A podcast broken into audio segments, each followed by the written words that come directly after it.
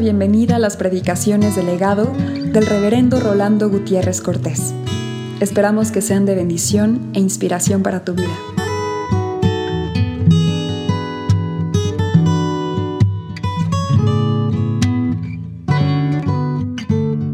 Lucas 8, del 1 al 3, para tener este pasaje en mente al estar haciendo el discernimiento sobre la omnisciencia de Jesucristo.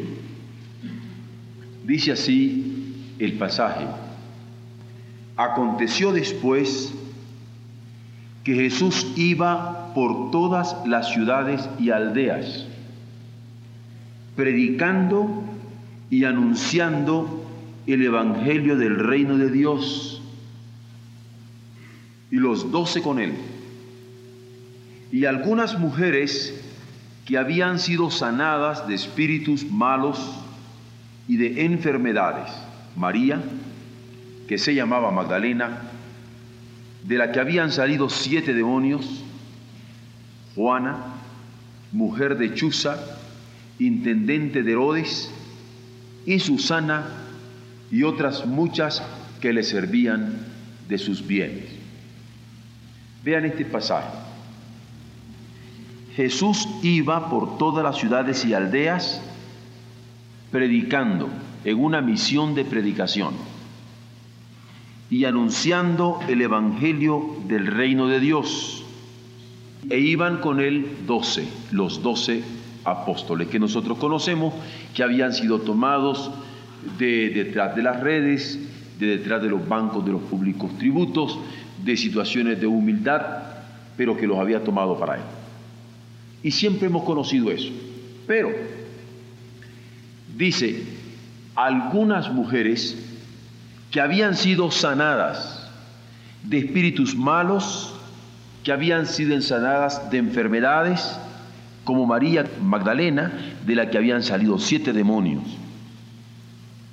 Yo quisiera que nos fijáramos de dónde toma a sus discípulas, de gente que había estado poseída, en este caso por espíritus malos o de gente que había estado enferma, mujeres enfermas que él había sanado.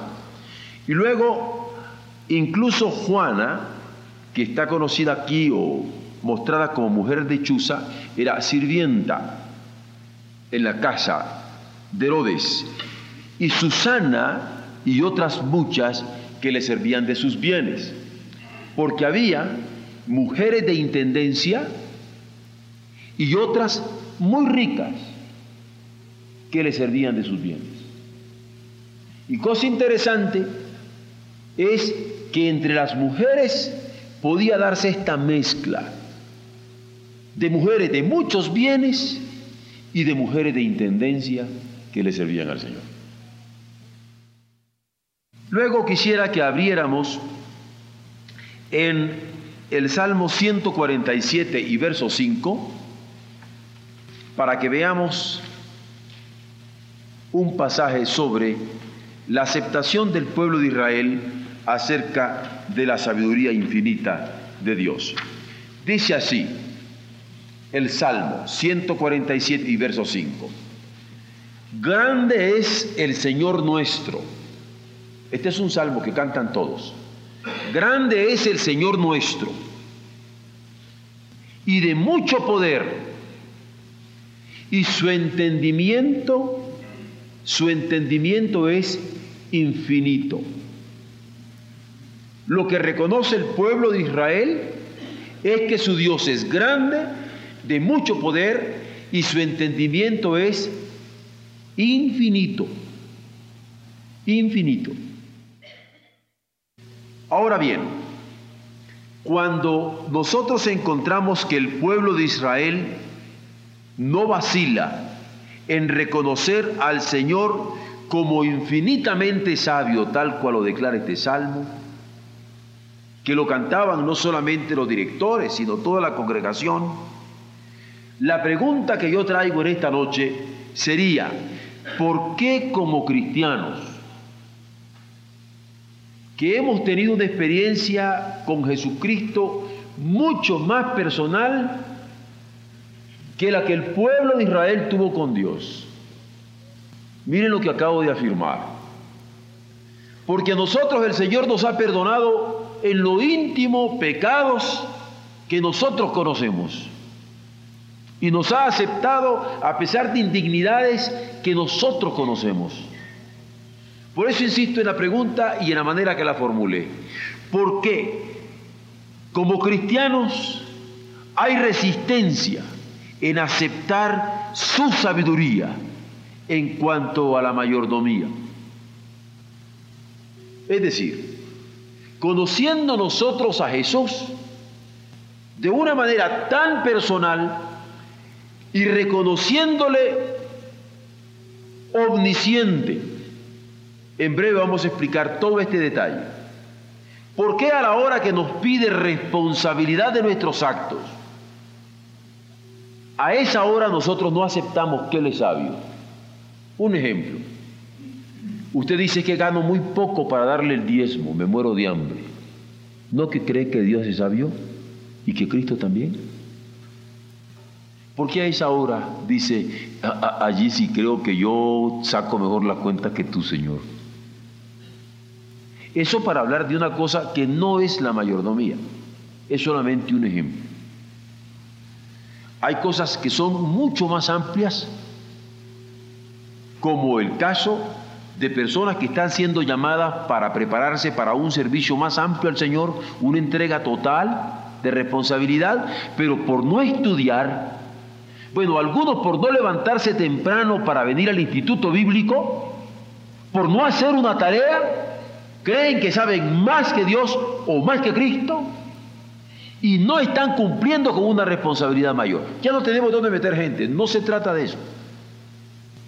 Es más serio de lo que parece. ¿Por qué nosotros, aceptando que Cristo es sabio y que lo sabe todo, y en breve vamos a decirlo, como decía, en detalle, nosotros a la hora que demanda mayordomía de nuestra vida, Pensamos que sacamos mejor las cuentas o que sabemos cómo mejor invertir nuestro tiempo que lo que Él nos demanda. Ese es uno.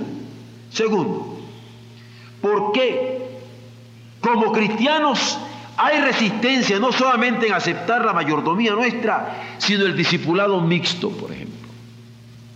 Como hemos leído hace poco, el Señor se rodea de hombres y también de mujeres. Nosotros podemos aceptar que haya un hombre que siga a Jesús pero no una mujer. Que hay un hombre que predique a Jesús, pero no una mujer. Y estoy hablando de discipulado mixto porque no estoy con feminismos. No se trata de estar pensando que yo soy un abandonado del, del, feminismo. No. Dios nos quiere hombres y mujeres en el compromiso del reino. Sin embargo, nosotros le andamos dando la vuelta. Y hemos leído eso a niveles desde el papado o los cardenales o las diferentes eh, denominaciones cristianas que no aceptan el ministerio de la mujer, o mucho menos el ministerio mixto. Y cuando las mujeres llegan a tener el ministerio, no, no aceptan tampoco a los varones. Es serio esto. Pero Dios lo sabe todo y Cristo lo sabe todo, pero a la hora de aceptar la demanda para nuestro ministerio no lo aceptamos. Es un segundo elemento. Pero hay un tercero y último elemento que quisiera trabajar. ¿Por qué? Como cristianos hay resistencia a aceptar la salvación plena de misericordia que Él ofrece en un mundo de desobediencia. Conozco personas que han tenido la, el desplante de decirme, pastor, es que yo creo que usted, usted debe expulsar a mi esposa. Hay personas que no toleran a otros que lo desahucian.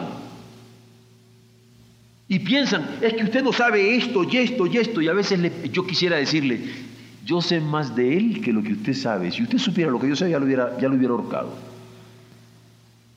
Pero no se trata de eso.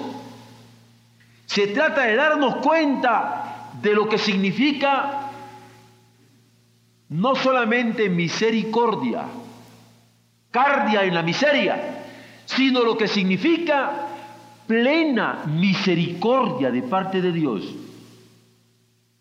Pues la argumentación que quiero yo compartir en esta noche es que el que lo sabe todo va a tener una plena misericordia en un mundo de desobediencia. Y no voy a dar argumento de razón, sino bíblica. Y a eso es lo que voy a remitirme en estos momentos. Veamos primero, sin embargo, acerca de lo que entendemos por la omnisciencia de Cristo. Ya hemos visto su omnipresencia cuando decía, donde están dos o tres congregados en mi nombre, allí estoy yo en medio de ellos. Y donde están dos o tres congregados en su nombre, en la China o en Japón o en Rusia o en Estados Unidos o en la Patagonia, donde están dos o tres congregados en su nombre, negros o blancos o amarillos, allí estoy yo en medio de ellos. Omnipresente. Es una bendición para la iglesia que puede saber que allí está Él. Ya dijimos también, cuando Él había hablado, dijo, he aquí yo estoy con vosotros todos los días hasta el fin del mundo. En el momento de problemas de comercio, en el momento de angustias personales de familia, en el momento de enfermedades, en el momento de pobrezas, en el momento de alegrías.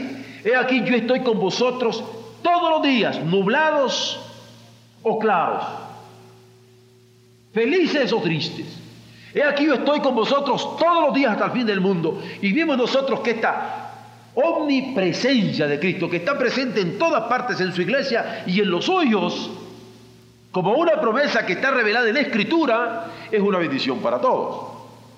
Pero también vimos lo de la omnipotencia el otro miércoles, cuando estábamos viendo de que dijo, toda potestad me da en los cielos y toda potestad me da en la tierra. Y es una bendición especialmente para los que andan siempre pensando en hechicería. Porque ciertamente la Biblia dice que hay potestades en los aires. Pero no tendrás temor de espanto nocturno, ni de saetas que vuelen el día, ni de mortandad en la oscuridad. ¿Por qué? Porque Él tiene la potestad en los cielos y en la tierra. Y el Cristo en el cual nosotros creemos es ese Cristo que porque tiene potestad en los cielos y en la tierra nos ha dado la posibilidad de predicar su Evangelio. Y ese es el Evangelio que predicamos. Un Evangelio de libertad en los cielos y en la libertad en la tierra no para estar sumidos y atrapados. Y hemos visto este Cristo en estos miércoles que nos da esa enorme bendición. Pero ahora queremos verlo en su omnisciencia. Y vamos a verlo en la Biblia, otra vez. Vean en Juan 2, del 23 al 35, cómo Dios se revela en Jesucristo conociendo el pensamiento de los hombres. Él es omnisciente porque conoce no las cosas nada más, sino el pensamiento ordenado y desordenado de los hombres. En Juan 2, del 23 al 35, leemos, cuando Él conoce el pensamiento de los hombres. Del 23 al 25 debe ser. Estando en Jerusalén en la fiesta de la Pascua, Muchos creyeron en su nombre, viendo las señales que hacía. Pero Jesús mismo no se fiaba de ellos. Y esto es por eso les decía, no es argumento de razón, es bíblico. Porque conocía a todos. ¿A quiénes? Sería la pregunta de exégesis aquí. A todos los hombres. Él conocía a todos los hombres y no tenía necesidad de que nadie le diese testimonio del hombre, pues él sabía lo que había en el hombre. Porque Dios conoce en Jesucristo a todos los hombres, los que están reaccionando negativamente a sus señales. Conoce a los que no son dignos de confianza de Él que le están acechando, que le están atisbando, que lo quieren atrapar, pero Él los conoce. Él los conoce. A esto los conoce, porque alguien podría decir, ah, Él conoce los pensamientos de sus hijos, de los obedientes, de los que tienen cautivo su pensamiento en Él. No, conoce también lo de los que no lo quieren. Él los conoce. Y aquellos que ponen en duda los alcances de su poder, y los alcances de su conocimiento como estos que están en este momento trabajándose aquí en el, Evangelio. Estos que ponen en duda los alcances de su poder y los alcances de su conocimiento, a ellos conoce también en su pensamiento. Este es el Cristo que nosotros predicamos. Por eso no tememos hablarlo en medio de los enemigos. Porque aunque nosotros no conocemos mucho del pensamiento de nuestros enemigos o de los enemigos de Dios, Dios sí los conoce en Jesucristo, nuestro Señor y Salvador. Su omnisciencia alcanza al pensamiento de amigos y enemigos, de hijos y de rebeldes. Pero esto en cuanto a los hombres, visto aquí en el Evangelio. Vamos viendo cómo no solamente conoce el pensamiento de los hombres, sino que discierne el pensamiento de los enemigos. Porque alguien podría decir, no lo conoce, pero hay cositas que se quedan por ahí escondiditas, como en recámaras. No, no, no, no. Él los discierne. Esos pensamientos de los enemigos no solamente los conoce, sino que los discierne. Mateo 12, del 22 al 37. Esto para mí tiene una riqueza a esta altura, porque el Cristo que se entregó para morir por nosotros, ciertamente se entregó con la inocencia del Cordero de Dios, pero lo grande es que conociendo la mente de sus enemigos, o sea, muere no porque no pudo tener escapatoria de la muerte, sino porque voluntariamente se dio para obedecer al Padre y ser redentor nuestro. Ese amor de tal manera lo dio con toda conciencia.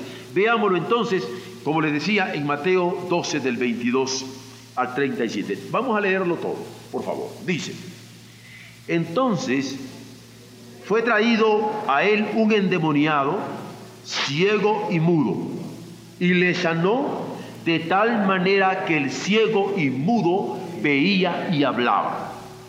Y toda la gente estaba atónita y decía, ¿será este aquel hijo de David? Mas los fariseos, al oírlo, decían, este no echa fuera los demonios, sino por Belcebú, príncipe de los demonios. Sabiendo Jesús los pensamientos de ellos, les dijo, todo reino dividido contra sí mismo es asolado, y toda ciudad o casa dividida contra sí misma no permanecerá. Y si Satanás echa fuera a Satanás, contra sí mismo está dividido.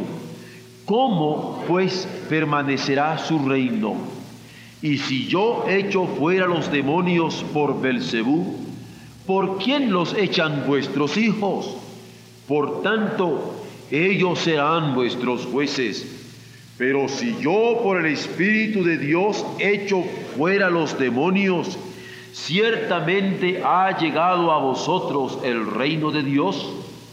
Porque, ¿cómo puede alguno entrar en la casa del hombre fuerte y saquear sus bienes si primero no le ata y entonces podrá saquear su casa? El que no es conmigo, contra mí es, y el que conmigo no recoge, desparrama. Por tanto os digo, todo pecado y blasfemia será perdonado a los hombres, mas la blasfemia contra el Espíritu no les será perdonada. A cualquiera que dijere alguna palabra contra el Hijo del Hombre, le será perdonado pero al que hable contra el Espíritu Santo, no le será perdonado, ni en este siglo, ni en el venidero. O haced el árbol bueno y su fruto bueno, o haced el árbol malo y su fruto malo, porque por el fruto se conoce al árbol. Generación de víboras, ¿cómo podéis hablar lo bueno siendo malos? porque de la abundancia del corazón habla la boca. El hombre bueno del buen tesoro del corazón saca buenas cosas, y el hombre malo del mal tesoro sacan malas cosas. Mas yo os digo que de toda palabra ociosa que hablen los hombres, de ella darán cuenta en el día del juicio, porque por tus palabras serás justificado y por tus palabras serás condenado. El verso 25, sabiendo Jesús los pensamientos de ellos, sabiendo Jesús el pensamiento de sus enemigos, sabiendo Jesús el pensamiento de los que querían adjudicar confusiones demoníacas ante el impacto de su poder, sabiendo Jesús el pensamiento de los que estaban poniendo en duda su poder, sabiendo Jesús el pensamiento de los que estaban poniendo en duda la liberación que Él puede otorgar a los otros, sabiéndolo, les dijo, todo reino dividido contra sí mismo es asolado y toda ciudad o casa dividida contra sí misma no permanecerá. Y comienza lo que les acabo de decir a practicar una disección amplísima de las implicaciones de su duda. Es decir, no solamente conocía sus pensamientos, sino que podía discernirlo porque la omnisciencia de Cristo es esta. No solamente que conoce el pensamiento de los hombres, sino que puede, que puede incluso discernir el pensamiento de sus enemigos. Este es el Cristo nuestro, que conoce nuestros pensamientos, lo íntimo de nuestros corazones, lo íntimo de nuestro ser, lo que pensamos y hasta lo que no hemos pensado. Este es el Cristo en el cual nosotros hemos puesto nuestra confianza, porque conociéndonos y conociendo al mundo en su impiedad, no tuvo nuestra maldad ni la del mundo, con todos sus vericuetos y enredos en cuenta, como para no dar su vida, sino al contrario, para darla. Es decir, conoce el pensamiento de los hombres, pero también discierne el pensamiento de los enemigos. Y a pesar de eso, nos ama. Ven cómo Pablo tiene un trasfondo extraordinario cuando dice de que el Señor nos ama a pesar de, aún siendo pecadores, a pesar de ser pecadores. Él no solamente nos entendió, nos comprendió, nos amó, sino que se dio, no dio su vida, se dio por nosotros, para que nosotros fuésemos hechos justicia de Dios en Él. Porque no conociendo pecado, se hizo pecado por nosotros, para que nosotros fuésemos hechos justicia de Dios en Él. Esta es la omnisciencia de Cristo, pues que conoce el pensamiento del hombre, que discierne el pensamiento de los enemigos. Eso es claro en la argumentación bíblica, en el relato bíblico, en el registro bíblico. Pero hay más. Se da a conocer a los suyos. Vean ustedes Juan 21, un bello pasaje de resurrección, pero que es lleno de consolación para nosotros. Desde el verso 15 dice lo siguiente. Cuando hubieron comido Jesús dijo a Simón Pedro, Simón, hijo de Jonás, ¿me amas más que estos? Le respondió, sí, Señor, tú sabes, tú sabes que te amo. No pone en duda Pedro el conocimiento de Jesús. Lo confiesa tú sabes que te amo. Él dijo, apacienta mis corderos. Volvió a decirle la segunda vez, Simón, hijo de Jonás, ¿me amas? Pedro le respondió, sí, Señor. Y de nuevo, tú sabes, tú sabes que te amo. Conoce mi corazón mejor que yo mismo. Y le dijo, pastorea mis ovejas. Vean lo que dice, pastorea. Le dijo la tercera vez, Simón, hijo de Jonás, ¿me amas?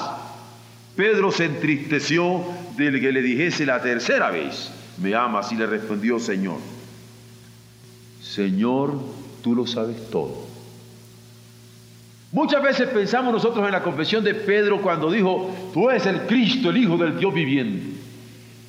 Y siempre pensamos cuando Jesús le, replicó diciendo, bienaventurado eres Pedro, porque esto no te lo revela ni carne ni sangre, sino mi Padre que esté en. Y es una confesión que yo la repito mil veces y bellísima. Pero ¿se imaginan ustedes esta confesión de Pedro sobre la cual muy pocas veces pasamos para reflexionar? Y por eso me parece hermosísimo tener la oportunidad de gozarnos en esta noche que estamos celebrando, celebrando la muerte de nuestro Señor, de ver esta confesión de Pedro, porque nosotros tenemos la confesión de los apóstoles, somos una iglesia apostólica. Y confesamos lo que los apóstoles confesaron. Nosotros también podemos decirle, tú sabes, Señor, nuestro corazón. Pero podemos decir, Señor, tú lo sabes todo. Como Pedro, yo también sé que tú lo sabes todo. Porque me lo ha dicho tu palabra. Porque los registros así están. Tú conoces el pensamiento del hombre, conoces el pensamiento de los enemigos. Tú sabes todo, Señor. Tú lo sabes todo. Y tú sabes que te amo. Y fue cuando el Señor le dice, apacienta mis ovejas. Es decir, que el Señor, el que todo lo sabe, el que todo lo sabe, milagro, se da a conocer a los suyos. Se da a conocer a los suyos. ¿Para qué? para prepararlos para ejercer su ministerio. Tan cierto que a Pedro se le estaba revelando, se le estaba dando a conocer para que pudiera ejercer el pastorado, para que pudiera apacentar a sus ovejas. No se puede apacentar ovejas sin conocer el corazón de Cristo y sin poder confesar que Él lo sabe todo. Para eso se da a conocer a los suyos, para prepararlos, para ejercer su ministerio, al dar respuesta a sus preguntas fundamentales. Porque la pregunta fundamental de los suyos está respondida siempre, adecuada y oportunamente por Jesús, que lo sabe todo. Y al encargarles el sagrado ministerio pastoral.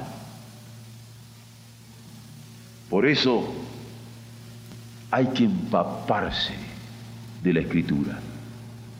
Esto lo ratifica el Señor cuando va con sus discípulos en el camino de Maús después de la resurrección. Recuerda cuando le dice que por no haber discernido sobre lo que las escrituras habían dicho acerca de él es que estaban dudando. Y es cuando él hace la hermenéutica la interpretación de todas las escrituras y lo que hablaban de él, que su corazón comienza a arder, porque el corazón arde cuando se conoce la Biblia y en la Biblia se encuentra Cristo. Nuestro fervor cristiano no es por emoción exacerbada. Nuestro fervor cristiano es por el palpitar de la escritura, porque del Génesis al Apocalipsis la redención se manifiesta para nosotros. Estoy en esto. Cristo, el que todo lo sabe, a quien Pedro le dice, Señor, tú lo sabes todo, se estaba dando a conocer a Él para prepararlo, para ejercer su ministerio, para dar respuesta a sus preguntas fundamentales y para encargarle el sacratísimo ministerio pastoral. Pero hay más. Ahora vienen un par de preguntas que son las que yo les decía que deberíamos tener en mente.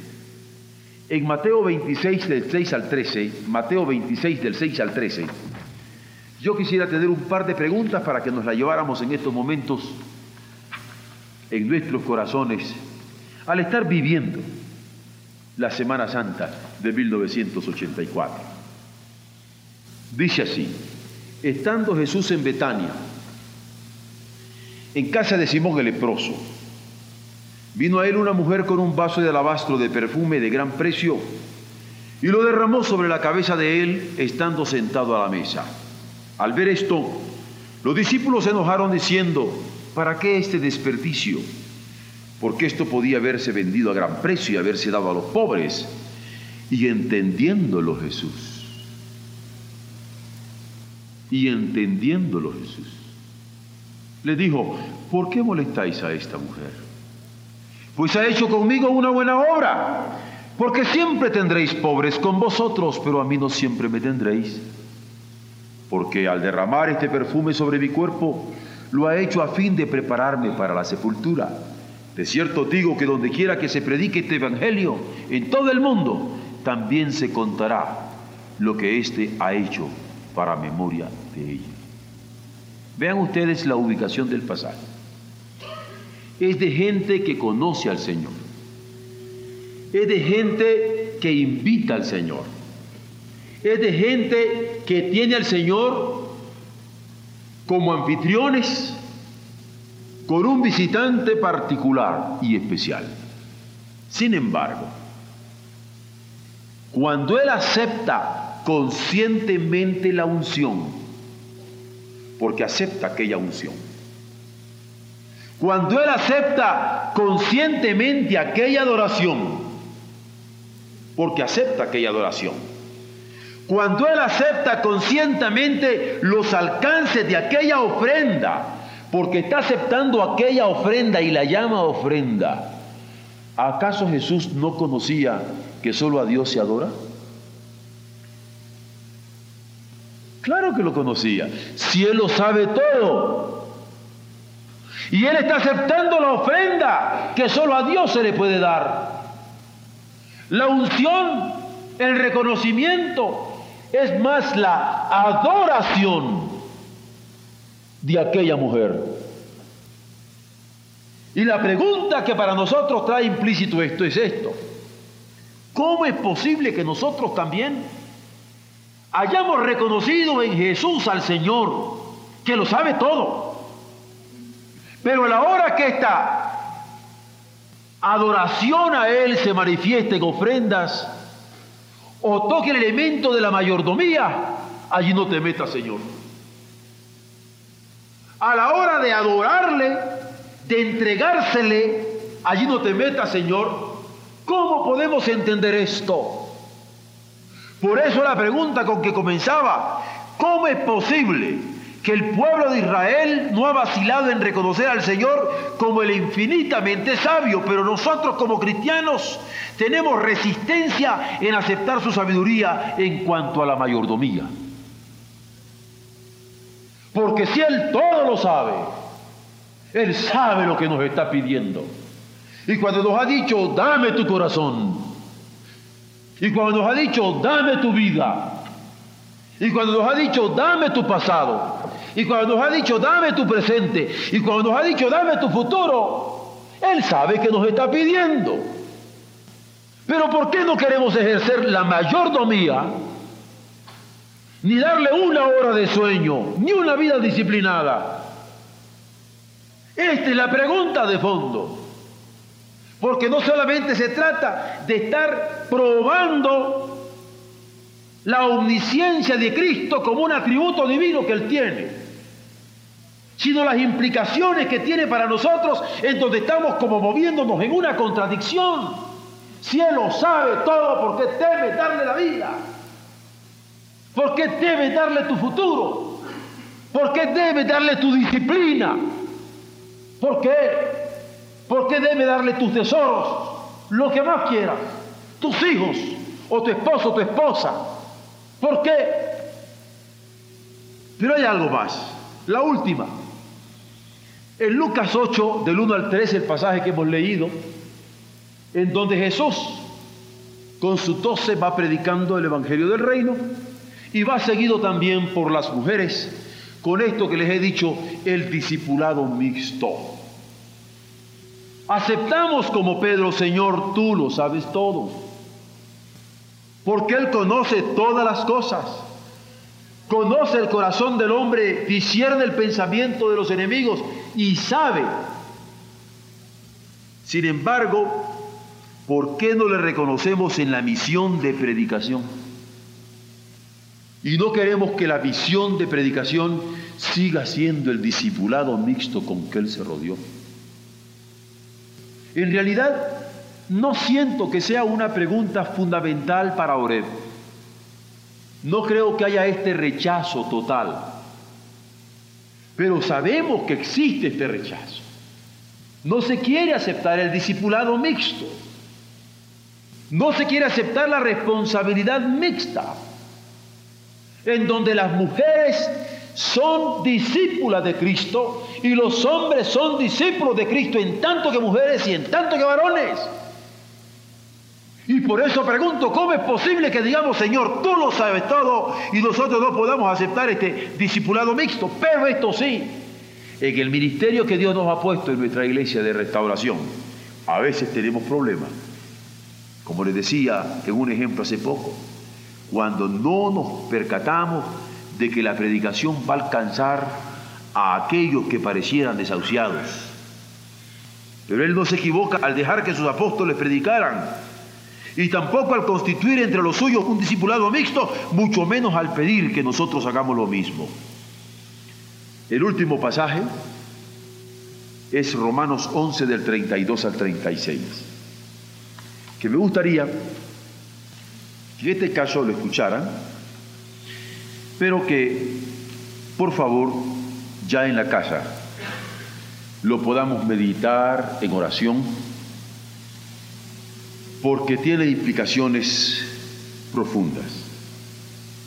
Dice así el pasaje en cuestión, 32 al 36 de Romanos 11. Dice, ¿por qué? Dios sujetó a todos en desobediencia. Parece hermoso en estos momentos de lunes santo recordar por cuanto todos pecaron, están destituidos de la gloria de Dios. Porque alguno podría decir, ah, el pastor habló a los desobedientes. Exacto, todos. Porque a todos nos sujetó. Nadie podrá decir aquí, pues a mí no me toca. Aquí todos hijos, todos entrenados. Dice, Dios sujetó a todos en desobediencia. Pero miren ustedes la gloriosa revelación del Padre. Sujetó a todos en desobediencia para tener misericordia de todos. No hay uno que se escape. Dios ama a todos. Lo sujetó a todos para tener misericordia de todos, para calar a todos con su amor infinito. Ahora, ¿qué tiene que ver esto con la omnisciencia de Cristo? Esto es lo sorprendente cuando Pablo lo recupera así. Miren ustedes las preguntas que levanta el apóstol, inspirado por el Espíritu del Señor, ante el asombro, el arrobo, la inefabilidad del amor de Dios manifestado en Jesucristo, misericordia que se hace carne, muerte, y sepultura para justificación nuestra en su resurrección bendita. Dice así, verso 32. Porque Dios sujetó a todos en desobediencia para tener misericordia de todos. Oh profundidad de las riquezas, de la sabiduría y de la ciencia de Dios si recuerdan el pasaje que leímos al principio en Colosenses que decía, Cristo, en quien están escondidos todos los tesoros de la sabiduría, del conocimiento, ahora podrán entender, oh profundidad de las riquezas, de la sabiduría y de la ciencia de Dios.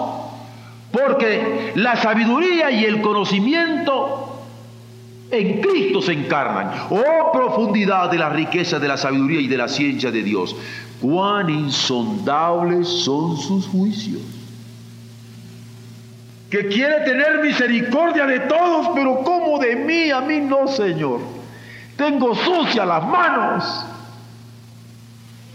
Oh, insondable los juicios, te ama a ti. Me ama a mí. A usted sí, pastor, porque muchas personas pueden pensar, el pastor nos desobedece, a todos nos ha, nos ha sujetado desobediencia. Para tener misericordia de todos Cuán insondables son sus juicios e inescrutables sus caminos. Y sigue con las preguntas del apóstol, porque ¿quién entendió la mente del Señor? ¿Quién entendió la omnisciencia de Cristo, que nos sujeta a todos en desobediencia para tener misericordia de todos. ¿Quién puede entender esto? ¿Quién fue su consejero? ¿Pudo haber alguien más firme para ser consejero de Dios y decirle sujétalos a todos y después vuelca sobre todos ellos su misericordia? ¿Quién fue su consejero? O continúa la pregunta del apóstol, ¿o quién le dio a él primero para que le fuese recompensado? Ahora miren, el versículo con el cual concluye con un amén el apóstol. Porque lo van a recordar en lo que acabamos de leer en, en el libro de los Proverbios el domingo pasado. Dice, porque de él y por él, miren el juego preposicional acá, porque de él y por él y para él son todas las cosas. Y viene la doxología, a él, a él y solo a él, ad gloriam de A él sea gloria por los siglos por las etapas, por las épocas, por los eones. A Él sea la gloria, la doxa, por los siglos. Amén. La omnisciencia de Jesús entonces no es sólo un atributo divino que se relata en su ministerio de Galilea.